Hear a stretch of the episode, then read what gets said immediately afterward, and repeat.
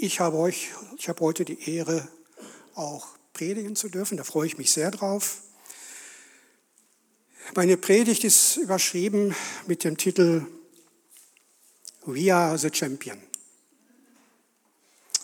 Wir sind die Gewinner. Sind wir die Gewinner? Fühlst du dich so? Ja, wir sind die Gewinner, wenn wir Jesus angenommen haben. Warum das so ist und wie es kommt, dass wir Christen allen Grund haben, uns so zu fühlen, will ich versuchen, heute euch näher zu bringen. Ich will aber vorher gerne nochmal beten. Ich danke dir, dass ich heute hier stehen darf und dein Wort weitergeben darf. Du weißt, wie ich aufgeregt ich bin, wie ich vor jeder Predigt aufgeregt bin, aber ich bin mir sicher, dass du mich durch deinen Heiligen Geist durch diese Predigt führen wirst, dass du mir an den richtigen Stellen die richtigen Worte geben wirst und dass du die Herzen für diese Predigt vorbereitet hast. Dafür danke ich dir in Jesu Namen. Amen. Ja, warum gehören wir zu den Gewinnern? Hast du dein Leben Jesus übergeben? Wenn das ist, hast du Jesus in dein Leben gelassen. Er ist in uns und wir sind in ihm. Wir glauben an sein Erlösungswerk.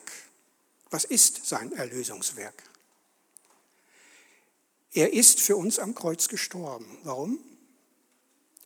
Er hat alle unsere Sünden, die wir getan haben, die wir tun und die wir tun werden, auf sich genommen und ist dafür geopfert worden. Früher war es ja so, dass wir immer für die Opfer, für die Sünden der Vergangenheit ein Jahresopfer gebracht haben und dann äh, die Israeliten haben dann nächstes Jahr wieder so ein Opfer gebracht. Das ist immer für die Vergangenheit. Nein, dieses Erlösungswert hat ewigen Bestand.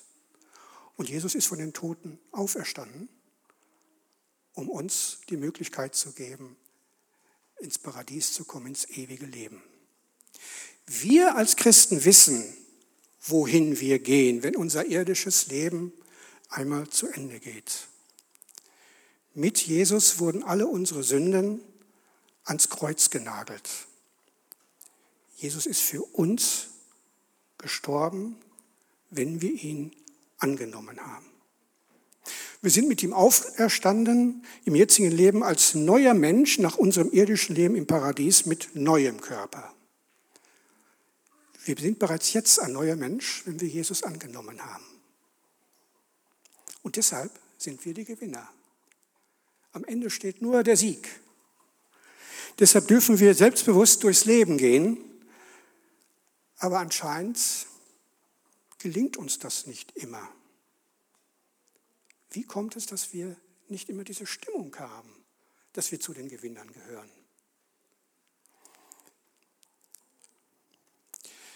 Ich habe euch drei Punkte mitgebracht, mit denen ich euch das deutlich machen will. erstens, was hindert mich? Mich zu freuen?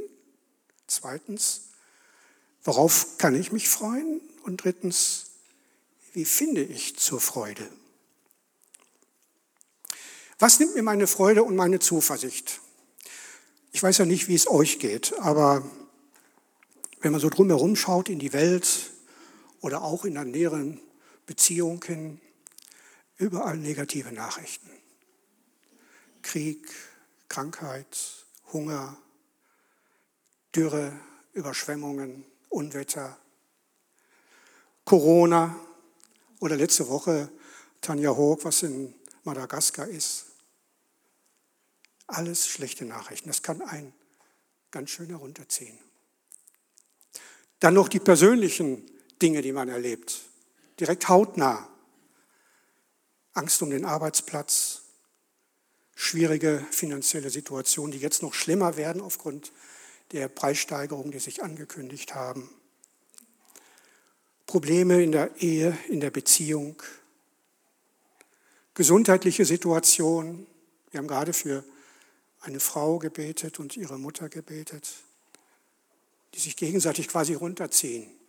Die, die, die Tochter schwer krank mit Krebs, die Mutter schwere Rückenoperation und eine Beinoperation. Und ja, beide leiden. Wo soll da die Freude herkommen? die Zukunftsängste, die damit zusammenhängen. Das alles kann ein schöner runterziehen. Und um das alles noch zu verstärken, kommt noch dazu, ich bin da so in manchen Nachrichtenportalen drin, dass dann Umfragen gemacht werden. Da kann man Ja oder Nein anklicken. Dann werden so simple Fragen gestellt. Glaubst du, dass es der Wirtschaft besser gehen wird? Ja oder Nein? Hm. Dafür muss man erstmal richtig informiert sein, um Ja oder Nein sagen zu können. Die Antwort, die dann gegeben werden, ist meistens so eher aus dem Bauch heraus, emotional. Wenn ich mich gerade gut fühle, dann sage ich, nö, wird schon alles nicht so schlecht werden. Und wenn ich mich selber schlecht fühle, dann sage ich, ja, wird wahrscheinlich alles noch viel schlechter werden. Und wenn man dann die Ergebnisse dieser Umfragen liest, kann es einem noch schlechter werden. Ich habe den Eindruck, dass vielfach Antworten auf diese Umfragen gegeben werden, die nicht auf Fakten basieren, sondern eher auf Gefühle. Und wir als Menschen neigen dazu, oft eher das Negative zu sehen als das Positive. Selbst Christen laufen mit langem Gesicht durch den Alltag, reden von der Endzeit, die jetzt anscheinend über uns hereinbricht und haben Angst vor ihrer Zukunft. Einige versuchen auch noch andere Menschen, auch Christen, klarzumachen, wie schrecklich doch alles ist. Haben wir das nötig? Paulus schrieb an die Römer, ich bin ganz sicher, dass alles, was wir in dieser Welt erleiden, nichts ist verglichen mit der Herrlichkeit, die Gott uns einmal schenken wird. Ich bin ganz sicher, dass alles, was wir in dieser Welt erleiden, Christen haben schon immer viel erleiden müssen, insbesondere durch Verfolgung. Auch Paulus hat gelesen, hat er doch die Briefe aus dem Gefängnis geschrieben, ein Teil der Briefe aus dem Gefängnis geschrieben. Und auch damals gab es schwere Krankheiten, zum Beispiel die Frau mit dem Blutfluss, falls ihr die Geschichte kennt, oder Schicksalsschläge, Beispiel die Ehebrecherin, oder berufliche Probleme, Fischer, die nichts gefangen haben. Also Leid gab es auch und Probleme gab es auch schon damals. Wie kam denn dieses Leid überhaupt in diese Welt? Der Sündenfall von Adam und Eva war der Anfang. War der Mensch zuvor im Paradies unter Gottes Schutz, musste er seit dem Zeitpunkt leiden. Er musste selbst für sich sorgen, den Acker bewirtschaften, um überhaupt leben zu können. Seitdem ist die Bibel durchzogen von Leid. Aber nicht nur der Mensch leidet. Auch die Natur wurde verflucht. Wegen Adam wurde der Acker verflucht. Im Schweiße unseres Angesichts müssen wir dafür sorgen, dass wir uns ernähren können. Wir leiden wegen unseres sündhaften Verhaltens. Aber wie finde ich jetzt nun zur Freude? Paulus hat eine Waagschale aufgemacht. Er hat gesagt, einmal ist hier das Leid und einmal ist hier die Herrlichkeit Gottes. Und die Waagschale geht zugunsten der Herrlichkeit Gottes. Das Leid ist so geringfügig gegenüber dem, was an Herrlichkeit zu erwarten ist. Wie gestaltet sich nun die Herrlichkeit, die Gott uns einmal schenken wird? Im Korintherbrief hat Paulus es eindrücklich beschrieben. Begraben wird unser irdischer Körper, aber auferstehen werden wir mit einem Körper, der von unvergänglichem Leben erfüllt ist. Unser irdischer Körper mit allem, was er an Mängel hat. Ich will kein Hörgerät mehr brauchen, äh, brauche keine neuen Zähne, mein Rücken wird wieder einwandfrei sein. All die Zimperlein, die mich so jetzt langsam in zunehmendem Alter erwischen, werden weg sein. Ich bekomme einen neuen Körper mit unvergänglichem Leben. Gott wird uns komplett neu machen. Aber das Gute ist jetzt schon, wir haben als Menschen, die Christus in ihr Leben aufgenommen haben und ihm die Regie ihres Lebens überlassen wollen, bereits ein Stück dieser Herrlichkeit in uns. Jesus ist in uns und wir sind in ihm. Er steht zu uns, egal was wir tun. Wie ein Vater zu seinem Kind. Und wenn das Kind nochmal was kaputt macht und nochmal böse ist, Der Vater, die Mutter steht zu ihrem Kind. Und so ist es mit Jesus. Er steht zu uns, egal was wir tun. Wir sind vom Heiligen Geist versiegelt. Uns kann nichts Böses mehr anhaben. Er gibt uns immer wieder die Gewissheit, dass wir errettet sind, dass diese Herrlichkeit, die er verheißen hat, auf uns wartet. Wir müssen nichts dafür tun. Nichts dafür tun. Es gibt immer noch viele Christen, die sagen, ja, aber ich muss doch. Ich muss doch dieses und jenes machen. Ich muss doch Gott gefällig sein. Nein, wenn du an das Erlösungswerk glaubst, ist Jesus in dir und du in ihm. Gebote halten. Also so langsam müssen es die Christen ja begriffen haben. Die zehn Gebote, die kannst du gar nicht halten. Das kriegst du nie hin. Sie decken die Sünde auf. Sie zeigen dir, wie sündhaft du bist und dass du ohne Jesus nicht in der Lage bist, Gott zu gefallen. Es ist eine mühevolle Anstrengung ohne Ergebnis. Wir müssen nur glauben, das ist das Einzige, was wir tun müssen, wir müssen nur glauben, dass Jesus für uns gestorben ist und dass wir durch seinen Tod errettet sind. Mehr nicht. Wenn das kein Grund zur Freude ist. Auch dann, wenn es uns mal wirklich schlecht geht. Wir wissen ja, dass die gesamte Schöpfung jetzt noch leidet und stöhnt wie eine Frau in den Geburtswehen. Das Bild der Geburtswehen soll zeigen, dass es bald etwas Neues gibt, etwas viel Besseres. Ist doch schön, wenn man ein neugeborenes Kind in den Armen hält, frei von allen Sorgen und Lasten und Problemen. Eine neue Schöpfung. Jetzt leidet noch die gesamte Schöpfung. Der Mensch ist ein kleiner Teil dieser gesamten Schöpfung.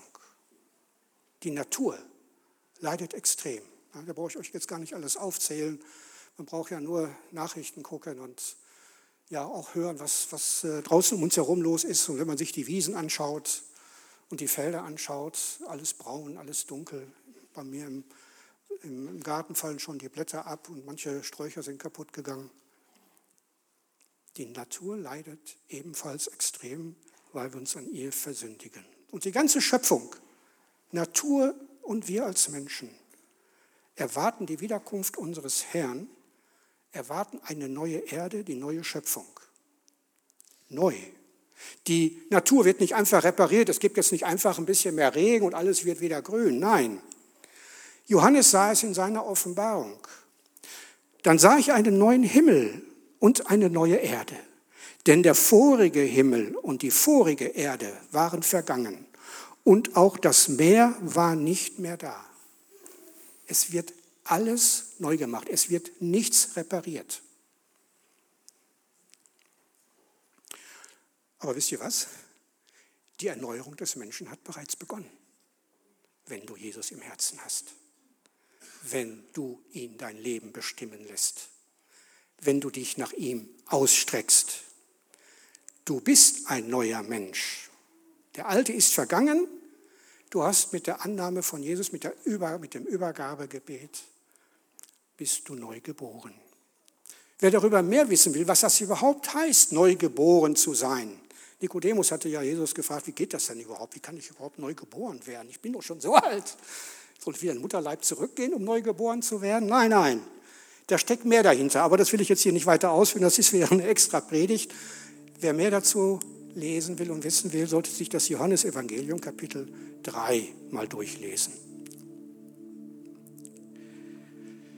Das, was mich aktuell belastet, ist leichter zu ertragen, wenn ich mir bewusst mache, dass diese Last nicht das Ende meines Lebens ist. Ja, vielleicht ist es das Ende meines irdischen Lebens, aber was danach kommt, ist viel herrlicher. Paulus hat an die Philippa geschrieben, dass er nicht weiß, was besser ist. Soll ich sterben, um bei Christus zu sein? Oder weiterleben, trotz meiner Anfälligkeit für Sünde trotz aller Probleme oder Schwierigkeiten, um hier auf der Erde weiter Christus zu dienen. Er weiß nicht, was besser ist. So ein bisschen denke ich auch so. Ich habe, glaube ich, in unserem Hauskreis mal unsere Teilnehmer so ein kleines bisschen geschockt, als wir über das Thema Tod gesprochen haben, dass ich gesagt habe, ich habe keine Angst vor dem Tod. Im Gegenteil. Ich habe vier Kinder, die stehen im Leben. Finanziell ist alles in Ordnung. Ich habe viel gemacht in meinem Leben. Ich glaube auch viel gemacht, wo Jesus sich freut. Das hoffe ich jedenfalls. Wenn ich jetzt sterbe, nichts hält mich, nichts klammert mich hier auf Erden. Aber wenn ich noch hier bleibe, dann weiß ich, dass Gott einen Plan mit mir hat. Und den will ich erfüllen. Alpha-Kurs. Also nicht, dass ich falsch verstanden werde. Ich freue mich des Lebens. Ich freue mich über jeden Tag, den ich lebe. Ich habe keine Todessehnsucht. Das ist es nicht und keinesfalls. Und ich sage mal, ehrlicherweise habe ich auch natürlich ein bisschen Angst vor dem Sterben. Nämlich, wenn es schmerzvoll und qualvoll ist. Aber auch da weiß ich, steht mir Jesus bei. Das ist das Leid, was gemessen an dem, was mich erwartet, sehr viel geringer ist. Ich gebe zu, es ist nicht immer einfach, sich zu freuen. Philipp, äh, Paulus schreibt an die Philippa, freut euch im Herrn zu jeder Zeit. Noch einmal sage ich, freut euch. Zu jeder Zeit. Auch in Zeiten der Not, auch in Zeiten der Krankheit, auch in der Zeit menschlicher Tragödie. Kann man das überhaupt? Ja, kannst du die nächste Folie machen? Als wir die Nachricht bekommen haben, dass meine Frau Bettina Krebs hat, Brustkrebs, war das natürlich erst einmal ein Schock. Aber Bettina, wir beide gingen ja seitdem schon im Glauben und Bettina hat nicht mehr, wie es früher der Fall war, bevor sie Christus kennengelernt hat, nicht gefragt, warum denn schon wieder ich. Die Frage hat sich nicht gestellt, sondern die Frage nur, was will Gott uns, was will Gott mir damit zeigen? Es war nicht einfach, aber das erste Foto, das linke Foto im Bett, zeigt sie direkt am Tag der Operation. Ein Lächeln, ein glückliches Lächeln. Und im Krankenhaus hat sie einer Bettnachbarin viel Mut zugesprochen, die ebenfalls dort lag mit Krebs. Sie hat es aber nicht geschafft, leider. Und das rechte Foto zeigt sie strahlend mit der neuen Perücke. Haare verloren, Haare weg. Das alles hat sie nicht aus eigener Kraft geschafft. Diese Kraft hat ihr Jesus gegeben. Jesus in ihr. Das strahlt aus. Wir haben immer gesagt, sie ist ein kleines Atomkraftwerk, sie strahlt so. Ja, wie finde ich nun zur Freude? Also ich gebe ja zu, dass es mir schwerfällt, immer voll Freude zu sein. Und das merkt man mir auch an. Also ich kann nicht dauernd hier so ein künstliches Lächeln hier aufsetzen und so tun, als wäre ich freudig und fröhlich. Nein, auch mir geht es manchmal schlecht. Und das sieht man mir an. Und dann fragt der eine oder andere, was ist los mit dir? Ich denke auch nicht, dass hier Freude damit gemeint ist, dass man immer lachen muss, egal was um einen herum passiert. Meiner Meinung nach geht es darum, Gott dankbar zu sein, dass er seinen Sohn geopfert hat für mich und ich deswegen die Verheißung des ewigen Lebens haben darf. Wenn das kein Grund zur Freude ist. Bei mir hat es lange gedauert, bis ich diese Verheißung, bis diese Verheißung mein Herz erreicht hat. Wie oft habe ich mich durch Streit, durch Probleme, durch endlose Diskussionen auf Facebook über politische Entscheidungen und durch das Verhalten meiner Mitmenschen herunterziehen lassen. Tagelang habe ich dann gegrübelt, wie ich damit umgehen soll. Meine Stimmung hat sich dann auf die Umwelt übertragen. Heute sage ich mir, der Teufel versucht, meine Gedanken auf sich zu lenken. Damit es mir geht wie Paulus, als er über das Wasser zu Jesus gehen wollte und plötzlich merkte, wie hoch die Wellen um ihn herum sind und wie tief das Wasser unter seinen Füßen ist da hilft nur noch eins. Schnell den Blick wieder auf Jesus lenken. Bei allen Problemen schnell wieder auf Jesus schauen. Und an der Stelle wird der Unterschied zwischen einem Menschen, der Jesus in sein Herz aufgenommen hat und an sein Erlösungswerk glaubt, und einem Menschen, der Jesus noch nicht kennt, deutlich. Der eine kommt in seinem Leid um, sieht keinen Ausweg, er ertrinkt in den Fluten der Sorgen und Probleme, wird depressiv. Der andere hat Hoffnung und Freude, auch im Leid. Freude jetzt nicht in überschwänglicher Art, aber die Freude, dass Jesus in ihm ist und er weiß, wohin er geht. Er ergreift die rettende Hand Jesu. Wir haben ganz zu Anfang ein Lied gesungen, da gab eine Strophe, wenn ich durchs finstere Tal gehe, gehst du mit mir, genommen wohl aus Psalm 23. Wenn ich durchs finstere Tal gehe, gehst du, Jesus, mit mir. Sing das nicht nur einfach, sondern sing es aus Überzeugung. Lass es in dein Herz hinein. Er geht mit dir, egal wie dreckig es dir gerade geht. Sing es aus Überzeugung.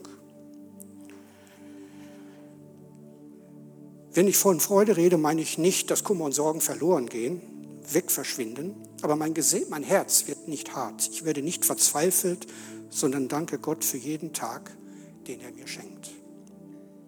Gehörst du auch zu den Christen, die deshalb keine richtige Freude empfinden können, weil sie das Gefühl haben, es nicht würdig zu sein, Gottes Kind genannt zu werden? Hast du auch das Gefühl, dass du irgendwie von den Sünden nicht loskommst? Deine Erkenntnis, dass du ein hoffnungsloser Sünder bist und es einfach nicht schaffst, so zu leben, wie du glaubst, dass es Gott gefällt, gefällig ist, zeigt nur, dass du dich in guter Gesellschaft von Paulus befindest. Ich verstehe ja selbst nicht, sagt er, was ich tue. Das Gute, das ich mir vornehme, tue ich nicht, aber was ich verabscheue, das tue ich. Wenn ich also immer wieder gegen meine Absicht handle, dann ist klar, nicht ich selbst bin es, der über mich bestimmt, sondern die in mir wohnende Sünde. Der alte Mensch, der der Sklave der Sünde war, ist gestorben mit Jesus am Kreuz. Die Sünde ist nun etwas Fremdes, sie gehört nicht mehr zu uns. Sie versucht zwar immer wieder, uns zu beherrschen, aber Jesus hilft uns, ihr immer wieder entgegenzutreten und ihr zu widerstehen. Und ich spreche aus Erfahrung. Am Anfang fiel es mir schwerer, jetzt gelingt es mir immer besser, wobei ich weiß, ich werde es nie hundertprozentig schaffen. Wer sagt, der ohne Sünde ist, der hat die Wahrheit nicht in sich, steht irgendwo im Johannesbrief. Es gibt uns den Grund, warum wir auch in schwierigen Zeiten freuen dürfen. Wer nun mit Jesus Christus verbunden ist, wird von Gott nicht mehr verurteilt. Du darfst jetzt gerne die letzte Folie machen. Deswegen fühle dich nicht als Verlierer. Zweifel nie an deiner Erlösung. Lass dir die Zuversicht, die Freude nicht nehmen, die dir Jesus mit seiner Verheißung geben will, nämlich im Himmel mit dir an einem Tisch zu sitzen und zu feiern. Freue dich, du gehörst zu den Siegern. Ja, Vater, ich danke dir, dass wir zu den Siegern gehören dürfen. Ich danke dir, dass du mit deinem Werk, mit deinem Tod am Kreuz und deine Auferstehung mir diese Verheißung des ewigen Lebens gegeben hast. Und ich bitte dich, Vater, dass du meine Blicke immer wieder auf dich lenkst, wenn ich die hohen Wellen um mich herum sehe, die über mich einstürmen und mich verschlingen wollen. Dass du mir die Hand reichst und ich diese Hand sehe und ergreifen kann und weiß, bei dir bin ich gut aufgehoben. Du bist in mir, ich bin in dir. Solltest du zu denen gehören, die noch nicht Jesus in ihr Leben gelassen haben, dann kannst du vielleicht dieses Gebet mitsprechen. Ja, Vater, ich möchte auch gerne diese Freude empfinden. Ich möchte auch gerne diese Zuversicht haben, dass ich weiß, wohin ich eines Tages gehe. Auch ich möchte im Alltag nicht verzweifeln an den Problemen, sondern wissen, dass du mir hilfst, dass du bei mir bist. Und deswegen sage ich mich los von all den Sünden der Vergangenheit. Ich sage mich los von allen Schlechtigkeiten, die ich irgendwann begangen habe. Und ich bitte dich, komm in mein Leben, komm in mein Herz. Dir will ich dienen, dir will ich die Regie in meinem Leben überlassen. Amen.